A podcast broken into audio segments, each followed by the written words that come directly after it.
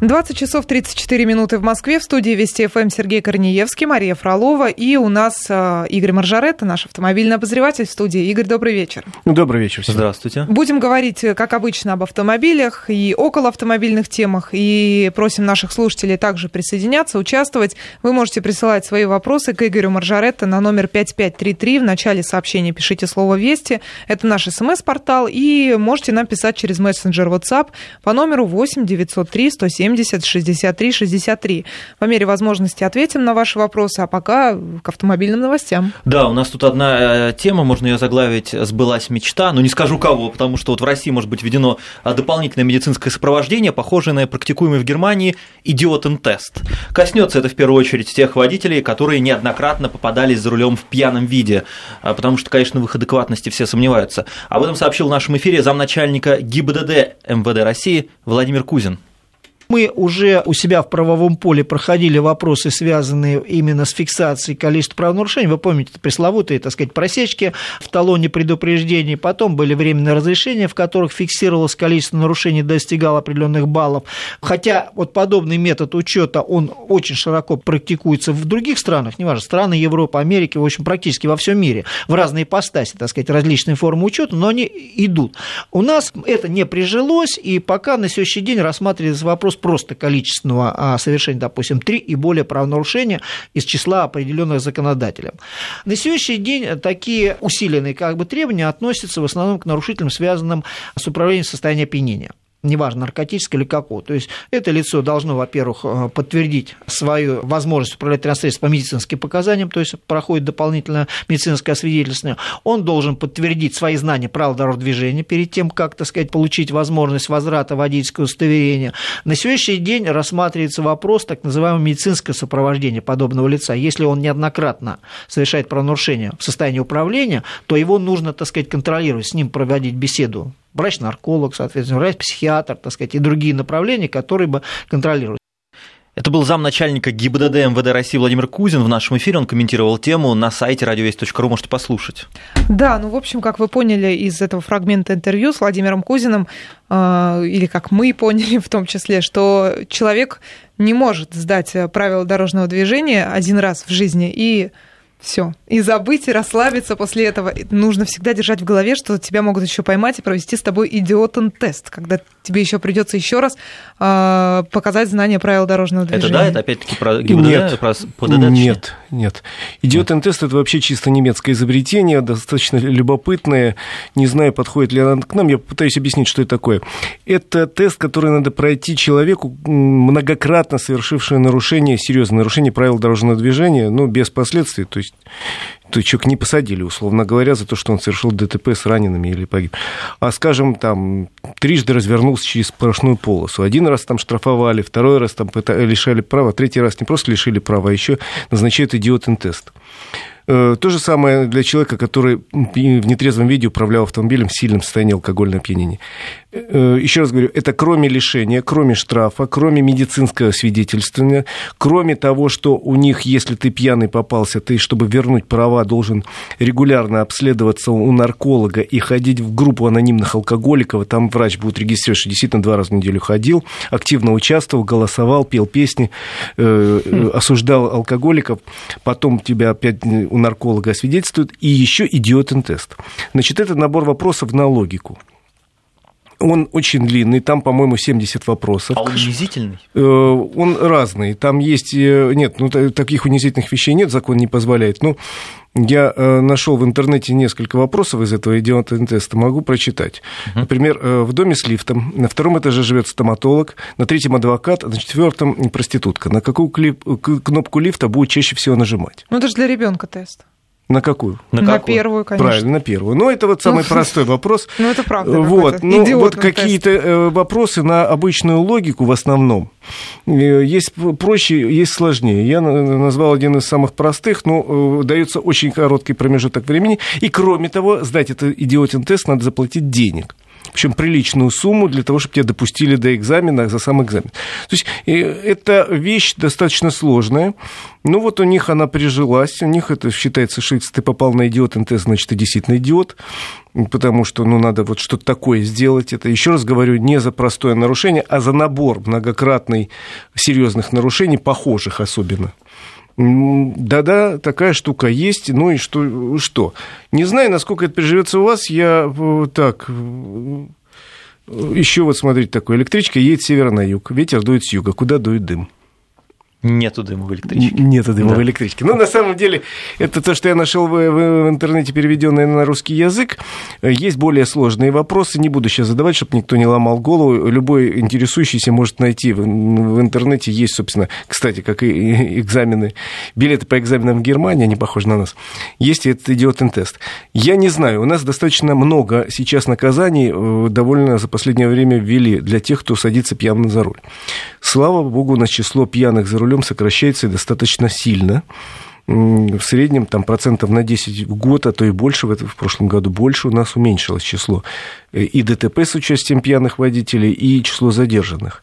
Но э, бороться с ними надо однозначно. Смотрите, у нас за последнее время увеличили штраф многократно и ввели э, уголовное наказание за тех, кто второй, для тех, кто второй раз пьяный сел за руль. И э, ввели, естественно, сдачу экзамена повторного, что если надо вернуть права. Мне кажется, что меры эти достаточно действенные. Надо ли вводить новые? Надо ли вводить э, у нарколога обследование? Не знаю, при том, что у нас базы работают очень плохо. Э, Какие базы? Базы данных. А-а-а. Люди, которые лишались прав часто из этих баз таинственным образом пропадают. Люди, состоящие на учете у нарколога, могут э, не, не, не быть ни в каких базах, потому что по нашему закону, если ты лечишься у частного нарколога, ты в базу не попадаешь только, только у бесплатного государства. А я думаю, что люди с проблемами чаще ходят все-таки к частному платному, это более эффективно. Ну, в общем, в условиях достаточно большой неразберихи, надо ли вводить правила новые, усиления, не знаю. Мне кажется, что все-таки надо дольше отследить, как, как действует нынешний, мне кажется, очень эффективно, чтобы понять, а надо ли, тем более, что, друзья, согласитесь, у нас и достаточно часто случаи, я, во всяком случае, знаю таких, когда вдруг в число пьяниц попадает человек случайно, скажем, да бывает, человек попал там, условно говоря, с э, после действия каких-то лекарств у него остатки остались, которые дают показания, как будто промили, и очень долго приходится доказывать, что он не верблюд.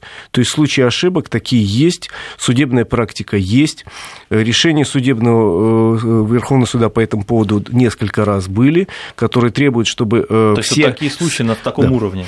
Э, решение Верховного суда однозначно требует, чтобы все сомнения трактовались в пользу водителя, если есть хоть какие-то сомнения.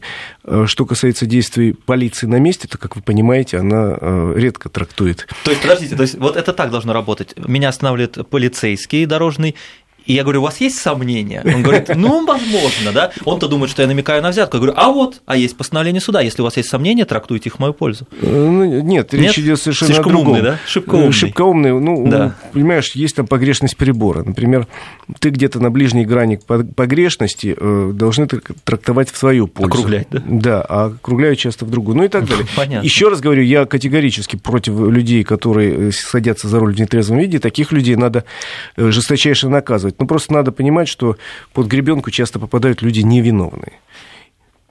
Нам Такая практика э, есть. Пишет наш слушатель э, из Германии, как раз он пишет, что стоит этот идиотин тест 600 евро, плюс подготовка. Без подготовки завалят на экзамене. То есть это нужно ходить еще заниматься репетиторством с теми ну, людьми, хорошо. которые тебя принимают. Это этот же тест. мозг Это, развивает. кстати, мы правда с немцами похожи чем-то, да? Да, да, да. А, Только вот. у них это как-то все вот направлено в положительную сторону, а у нас, мне кажется, что нет. Извините ну, за, на самом за деле, советчину. Но, вот но на самом деле у них все-таки э, практика и сдачи экзаменов, и подготовки водителей, и практика освидетельства водителей, она отработана десятилетиями. У нас все это э, делается, что называется, на коленке. Часто, конечно, э, бывают случаи наперекосяк, особенно учитывая, что у нас достаточно часто меняется и законодательство, и та же самая практика обучения водителей, и программа обучения водителей. Вот только что поменяли, у нас с 1 числа сентября месяца новые правила э, э, проведения экзаменов на получение прав. И насколько я знаю, мы вот с Машей говорили, там достаточно много проблемных моментов, э, хотя уже... Недоработок, бесп... что ли, да? Да, есть mm. и недоработки по билетам, есть ошибки в билетах, есть проблемы и непонимание, как проводить эти экзамены еще. Ну, Но, знаете, я говорю, что сложный да. вопрос. Виктор Степанович Черномырдин говорил, хотели как лучше, получилось как всегда. А вот, то. Это, вот это везде, да, это так настолько универсальная максима русского, да? Увы, да. Русского менталитета, что Поэтому, что касается идиотин-теста, можно, наверное, заниматься этой темой, можно работать, но это очень тщательно надо подойти, чтобы на всякий случай, потому что часто у нас в стране наказывают всех вот под гребенку, а тут, чтобы не было наказано какое-то количество людей невиновных. Да, ну что, сделаем сейчас небольшую паузу. А, сразу после темы, какие у нас будут. В Москве хотят снизить разрешенную скорость до 50 км в час. Программы поддержки спроса на авторынке сохранятся и в 2017 году. И многие другие темы. Да, и многие другие. Сейчас пауза. Мы продолжаем говорить об автомобилях и на автомобильные темы с Игорем Маржаретто, нашим автомобильным обозревателем, автоэкспертом. Принимаем ваши вопросы и сообщения на смс-портал 5533. Вначале пишите слово «Вести» или через WhatsApp по номеру 8 903 170 63 63. И я вот походатайствовал, прежде чем серьезные темы обсуждать, тему важную обсудить. Разлила бензин в багажнике, пишет женщина из Красноярского края. Чем можно нейтрализовать хотя бы запах? Игорь, ну помогите, это же это важно. Я, я не знаю, зачем возить бензин в багажнике, но если уж так случилось, конечно, попытайтесь помыть просто с мылом, вымыть, вынуть э, обшивку, она вынимается. В общем, на клипсах, как правило, промыть ее с мылом, просушить отдельно, а машину подержать немножко с открытым багажником, там, ну, где-нибудь на даче попробуйте, в гараже, если там она, есть такая возможность. Но главное, вот обшивку попытаться помыть хорошо, вымыв, выбив запах с мылом, можете выбрать какой-нибудь шампунь хороший. Вот, ну все, вот теперь... Да. Ну, еще тогда продолжим читать вопросы от наших слушателей. Э, такой вот на засыпку практически Это вопрос. Что, да. А, на WhatsApp пришел. Приведите, пожалуйста, статистику по смертности на дорогах в стране. Есть ли положительная динамика? Я понимаю вопрос, потому что при желании очень тяжело найти, даже просто на сайте ГИБДД Никаких эту информацию. проблем на сайте ГИБДД есть Но показатели. это нужно знать, как Игорь Маржарета, куда да, идти. Э, я вошел вот только что, когда прочитал этот вопрос. Значит, смотрите, вот тут есть данные по 8 месяцам по август. Значит, э, и смертность по отношению к прошлому году снизилась на 14%. К счастью, такая динамика уже примерно 10 лет у нас. И э, я, опять же, посмотрел, на сайте ГИБДД есть число э, аварий, погибших и прочее Э, за прошлый день. И вот, к сожалению, вчера у нас произошло, сейчас посмотрю, сколько, э, к сожалению, э, закрою, вчера произошло некоторое количество аварий, 448 аварий, и 46 человек погибли. Это вчера у нас по России. Могу сказать, что, к сожалению, 10 лет назад у нас ежедневно в день погибало примерно 100 человек, теперь 46. Это очень много, мы, ни одна страна в мире не может себе такого позволить. Э, ну и, в общем, какие-то меры достаточно серьезные, между прочим, по этому поводу принимаются и на государственном уровне, и общественная организация работает. Ну и машины, честно говоря, лучше стали, да и дороги получше. Вот Поэтому... да, мне вопрос как раз возникает, небось же и от дорог зависит. Сейчас это зависит, дороги стараются делать. Это зависит от дорог, это зависит от машин, главное, это зависит от людей, между прочим, потому что у нас 90% аварий происходит по вине водителя, который, как правило, не рассчитал дорожные условия, не рассчитал собственные силы, собственные навыки, превысил скорость или там выехал на встречную, и все. 90% аварий – человеческий фактор.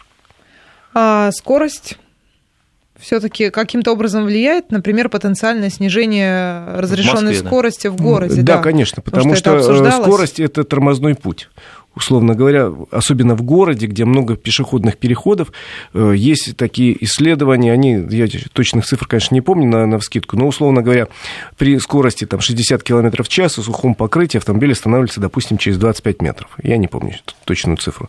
А если скорость 50 км, то это уже там 15 метров. То есть, конечно, э, сильно влияет скорость на безопасность, потому что есть возможность перед внезапно выехавшим велосипедистом, выбегав, выбежавшим там ребенком быстро затормозить. Поэтому, ребят, поскольку мы находимся в Европе, Москва находится в Европе, Москва европейская столица, надо понимать, что во всех европейских столицах достаточно давно установлена скорость 50 км в час и вообще в городах в любых. Это э, рекомендация, которая содержится в последних решениях Венской конвенции. Россия в ней состоит по дорожному движению. Это не требование, рекомендация. И теоретически Россия должна в какое-то время принять э, такую среднеевропейскую принятую скорость в городах 50 км в час. Это касается улиц Есть еще такая э, штука, как вылетные магистрали в Москве, знаете все их. Как, там, на которых можно ездить и 80. Там может быть и быстрее скорость. Тут, как правило, 80. Это касается магистралей, где нету пешеходных переходов, как правило, нету светофоров. Ну, скоростные, вылетные, типа вот Краснопресненский проспект. Или сейчас вот сделали Ярославское шоссе такое. Делают Варшавское шоссе. То есть там действительно можно быстрее ехать в надежде, что никто не побежит внезапно через дорогу. Ну, где все огорожено. Да, а где... Ну, не совсем все. Например, ну, не совсем тот, тот же Волгоградский проспект, где тоже разрешенная скорость 80, но там нет таких вот перегородок, чтобы не мог выйти человек. Э, Я думаю, что потихоньку они появятся. Это требование ко всем вылетным магистралям, оно единое. Что касается городских чисто улиц, согласитесь, что тут и так скорость невелика. И если появится у нас знак не 60, а 50, принципиально, честно слово, ничего не изменится. Потому что, если я правильно помню, у нас э, в городе в пределах третьего кольца средняя скорость движения в Москве, по-моему, 29 км в час. Поэтому... То есть не, раз, не разогнаться и Ну, так, то есть есть, конечно, там ночью можно поехать быстрее, а днем медленнее, а днем там 10 км в час. Сейчас Но вот центр Москвы весь стоит. Я сейчас ехал, сильно напрягался, боялся опоздать на программу, ну, успел. Поэтому 50 км в час нормально, и я могу обрадовать э, тех, кто думает, что можно, ну, 50, буду ехать 70. У нас в ближайшее время, видимо, Государственная Дума ограничит вот этот люфт, который небывалый для Европы. Там, как правило, люфт составляет не более 5 километров сверх а у нас 10. А у нас 20. А у нас 20. А у нас 20. Точно, точно. Он возник да. случайно.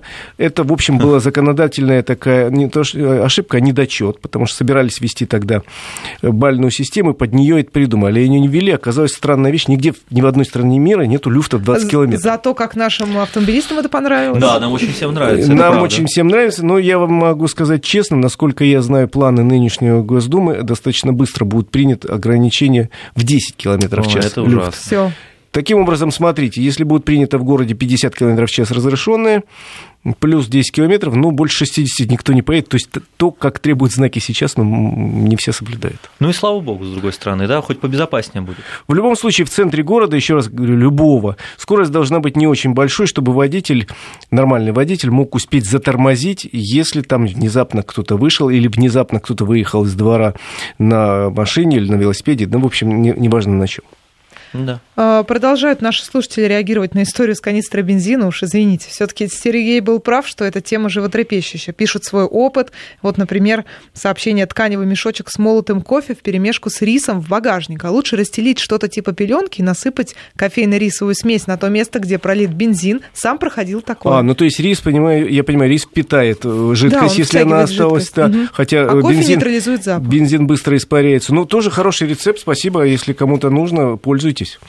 Вот, да, потому что это реально важно. Потому что, представьте, а, женщина едет в машине, слушает Вести ФМ, у нее пахнет плохо. Она думает плохо обо всем, в том числе о Вести Вообще, если бензин разлит, это ужасно, сразу начинает болеть голова. Да, это вообще. Ну, я это, просто. Это я, еще я, вредно я, вдыхать я знаю, да, газ. А вообще не возите в машине канистры с бензином. Ну а как? Вот я один раз у меня закончился почти бензин, у меня был ноль.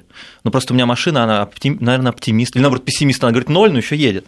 И я просто я был в таких нервах, что я сразу себе по интернету заказал канистру. Потому что думаю, не, ну Нет, я больше на, такого на самом не деле это не стоит возить сейчас, если вы живете в городе, потому что заправок много или близко. Ну, вот у меня, я такой человек, что вот даже и заправок много. Все как-то откладываю, откладываю, потом нервы сплошные. Ну, э, это уж личный выбор. А тут каждого. возле работы толкали одну женщину, серьезно говорю. У нее закон, она просто не заметила лампочку, ну, мигает ну, и мигает. Кстати, да, говорят, толкали. что э, идиот НТ заставляет пройти человека, который трижды заглох на магистрали из-за того, что закончился бензин.